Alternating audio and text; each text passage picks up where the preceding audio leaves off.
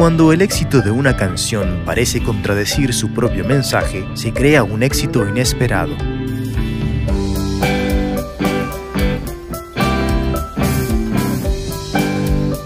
Música. Más. Más. Más. Ok, esa no. Historias. Hoy, Take Me to Church, otra anomalía.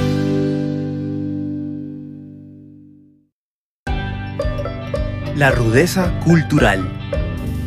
El problema sin solución con la educación en las escuelas es que asumimos que los chicos todos aprenden de la misma manera, que son como cassettes o discos en blanco que reciben la información en el mismo formato, y al cumplir cierta cantidad de objetivos establecidos en un plan de estudios plantillado para todos por igual, se determina años después que la joven persona está lista para navegar la vida siguiendo los pasos que dicte la cultura en la que haya crecido.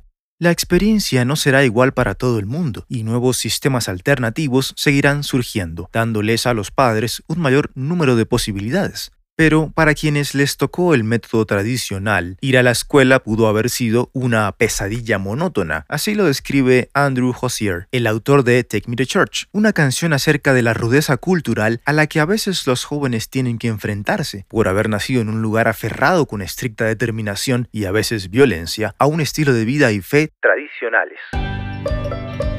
Escape a la realidad.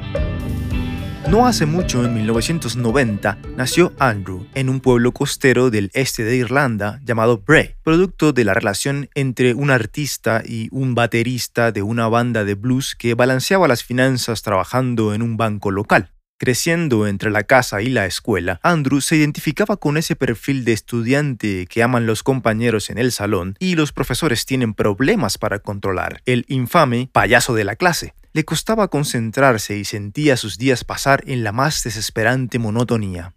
Pero como suele ser para muchos que viven su vida en medio de rutinas y compromisos adquiridos a favor de una buena calidad de vida, cualquier forma de expresión artística o intelectual es una píldora de escape a la realidad autoprescrita cada vez que es necesario. Para Andrew, la salida era escribir, así que a los 15 años empezó a hacer canciones, se enseñó a sí mismo a tocar la guitarra y entró a cantar en el coro de la escuela, en el que la religión se unió a la música para hacer temblar las bases de su formación.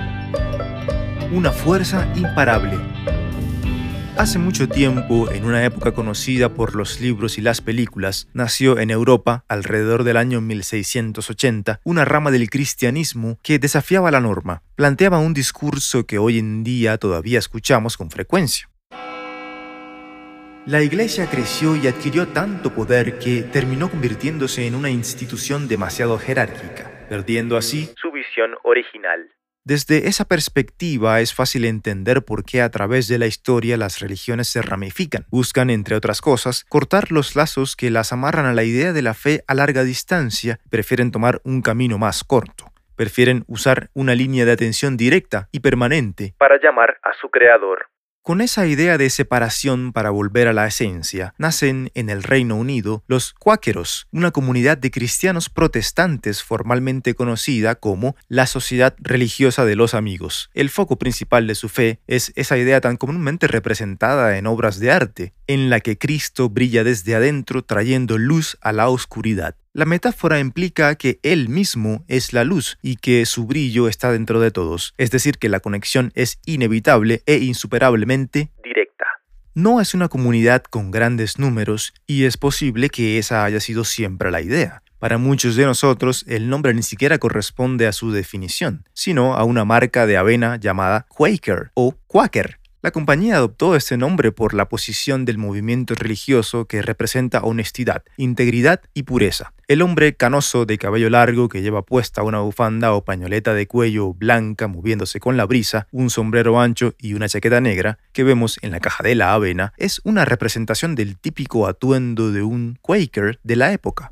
En cuanto al nombre informal, es simplemente una referencia al poder de la fe. Quake significa temblor, una fuerza imparable de la naturaleza. Dentro de ese contexto, pero en tiempos modernos, creció Andrew en una familia cristiana protestante cuáquera. Momento de tocar las estrellas. A pesar de la religión de su familia, Andrew tuvo que pasar por dos escuelas católicas en Irlanda. La segunda de ellas, la Escuela de la Trinidad en Dublín, fue la que lo formó como músico. Pero era igual academia e incluso en el arte existen las restricciones. Así que cuando tuvo que decidir entre seguir estudiando y apostarle a la música, la vida se le complicó un poco.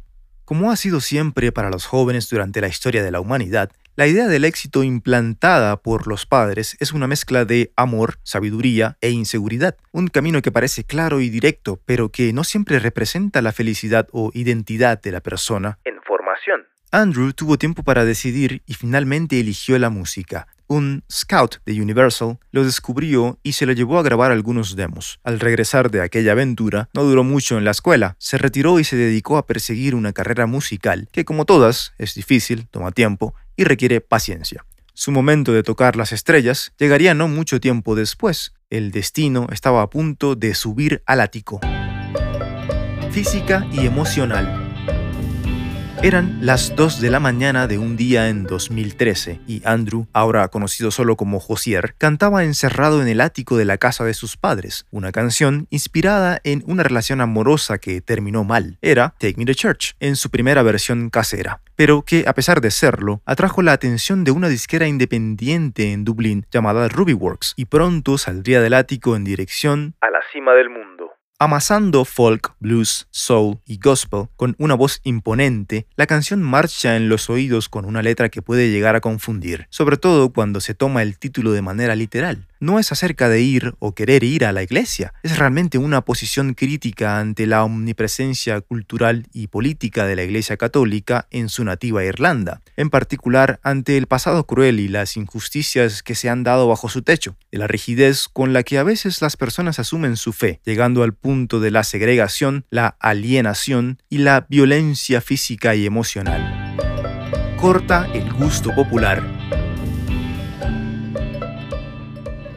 El éxito de la canción fue una de esas excepciones de la música que son difíciles de explicar. Ni la letra, ni la música, y mucho menos la intención del autor, apuntaban a infiltrarse en las listas de popularidad. Pero justo eso fue lo que pasó. Incluso algunos fans de la música pop cristiana la adoptaron y ayudaron a impulsar su popularidad, pero no por mucho tiempo. Cambiaron de parecer y se decepcionaron cuando salió el videoclip. La letra da pistas de un amor prohibido, pero el video que luego hicieron para acompañarla busca intencionalmente no dejar lugar a dudas. Cuenta la historia de una relación entre dos hombres, uno de los cuales al final termina siendo linchado por una pandilla mientras su pareja mira sin poder hacer nada. Y aunque la canción habla de una relación con una mujer, el video se encarga de poner claridad al mensaje. Es acerca de los prejuicios que a veces tenemos y de cómo en función de ellos se nos olvida que todos somos humanos tratando de sobrevivir. Después del video, la canción tomó incluso más fuerza, atrayendo la atención de grandes disqueras que tuvieron que competir para quedarse con el artista. Al final, Columbia Records ganó y enseguida empezaron a entrar las llamadas para presentarse en shows de televisión americana, y la afición inesperada de un éxito inesperado. Esta es una canción fuerte, con poco o nada del ADN de la música pop que domina las listas. Sin embargo, tal vez por ser precisamente una contraposición que corta el gusto popular de una manera adecuada y misteriosa, que terminó siendo un hit. Otra de esas canciones que rompen temporalmente las reglas, otra anomalía.